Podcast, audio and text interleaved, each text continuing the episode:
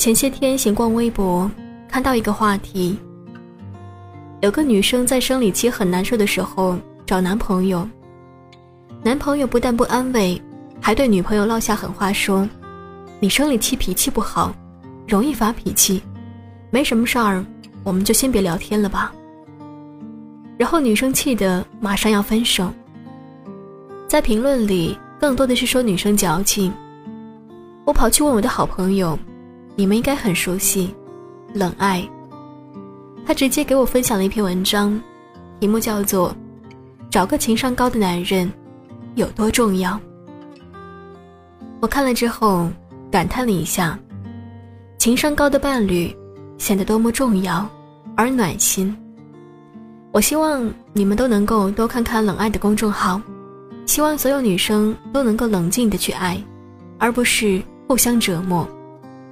如果你们遇到问题，也可以去找冷爱。冷爱最大的不同，不是辱骂读者处理情感问题的笨拙，而是为他们分析问题所在，并给出不同选择的结果。至于如何选择，答案早已在他们的心中了。春节回家，小何被老妈好吃好喝的供着，胡吃海喝，再加上家里天气冷。整日瘫倒在被窝里，没有运动。悠闲的日子里，难免会长胖。有一天，她和闺蜜聚会，小何带上男朋友东子一起，结果东子一见面就向小何做出了一个夸张的表情，取笑她如果再吃就胖成猪了。闺蜜们和小何男朋友东子见面也不过三次，还没有熟到。随便开玩笑的份上，闺蜜们的脸一下子就黑了，心想：胖就胖啊，蹭你家盐，喝你家油，吃你家粮食了吗？小何连忙打圆场，招呼他们坐下来点菜。结果男朋友东子接过菜单，这个那个一通点，闺蜜们连菜单都没有正眼瞧上一眼，她自己接连着。就点了好几道菜，也不管别人有没有忌口，爱不爱吃。小何不喜欢吃土豆，因为初中食堂连续两个星期都是土豆煮鸡，吃多了腻到心里去了。但是菜单里竟然还出现了酸辣土豆丝，真是个粗心的男人。吃饭期间，小何和闺蜜们聊起在外工作的情况。小何男朋友插嘴道：“女孩子嘛，反正最终是要嫁人的，在外也估计闯不出什么名堂，还不如回家老老实实的找份工作，结婚以后在家生孩子做家务呢。”话不投机半句多，在闺蜜们忍不住缝上小何男朋友的嘴之前，双方提前结束了这场聚会。回家之后，小何在群里发信息问大家。觉得男朋友怎么样？其中一个闺蜜忍不住了，她说：“老何，你上哪里去找这样的一个天字第一号大奇葩呀？真是把我们的脸都气到变形了。第一，见面开玩笑，说话没有分寸；第二，点菜只顾自己，自私，没有礼貌，没有风度；第三，认为女孩子就该在家相夫教子，大男子主义。”明知别人不爱听，还偏要说的人，这不是忠言逆耳，这是没教养，情商低。小晴的大学室友是一个情商极高的女孩子，与她相处真的是如沐春风，绝不会说出让你难堪的话，但这并不代表这是虚以委蛇。相反，室友会用稍微委婉、幽默而友好的方式。告诉别人的错误，以及要改善的地方。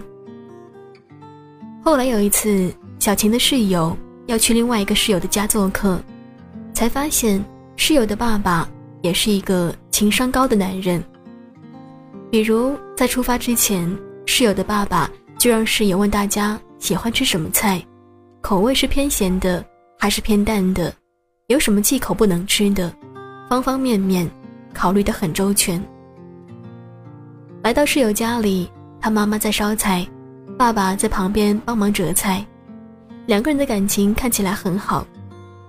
室友说，从小到大就没有见过爸妈吵架，因为老爸总能巧妙地将炮火扼杀在摇篮里。老妈生气，他绝对不会以更生气的姿态去压制对方，而是等老妈气消的差不多了，送一束花，或者陪她去看一场电影，然后散步聊天，将吵架提到的难题都解决掉。在这样家庭环境成长下的室友，在人际关系和为人处事方面，明显要比其他人更游刃有余。情商高的男人，为人处事知世故而不世故。情商高的男人能更好的处理婚姻关系，能成为家庭的润滑剂，无形之中减少家庭的摩擦，不至于让生活一地鸡毛。都说近朱者赤，近墨者黑。跟情商高的男人在一起，女人也会受到熏陶，不焦躁，具有同理心，同样也能梳理好自己与家庭、社会之间的关系。长辈们经常告诫我们，找男朋友要找知冷知热的，会疼自己的。如果他不疼你，那与其说他情商低。还不如说，他没有想象中的那么爱你。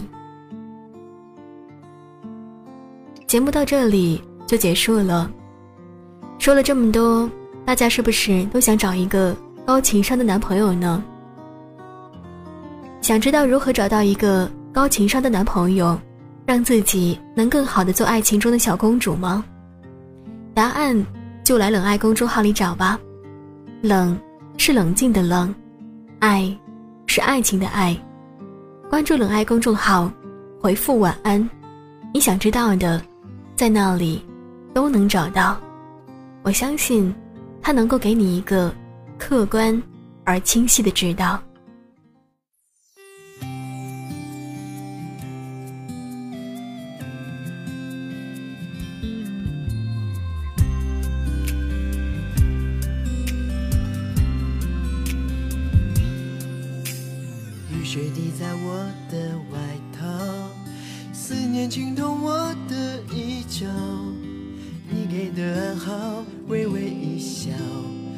变得刚刚好。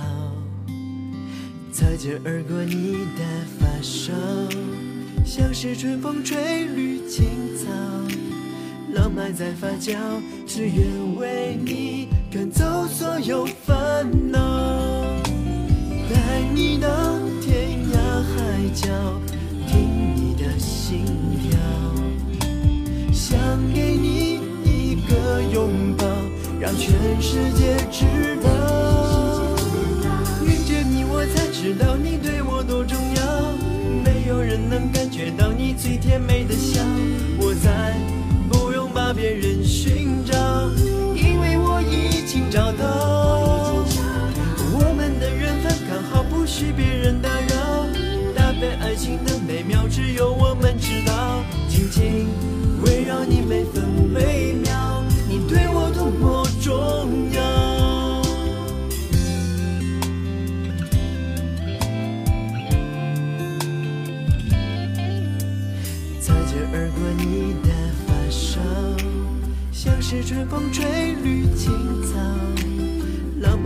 漫在发酵，只愿为你赶走所有。烦恼，带你到天涯海角，听你的心跳，想给你一个拥抱，让全世界知道。遇见你，我才知道你对我多重要，没有人能感觉到你最甜美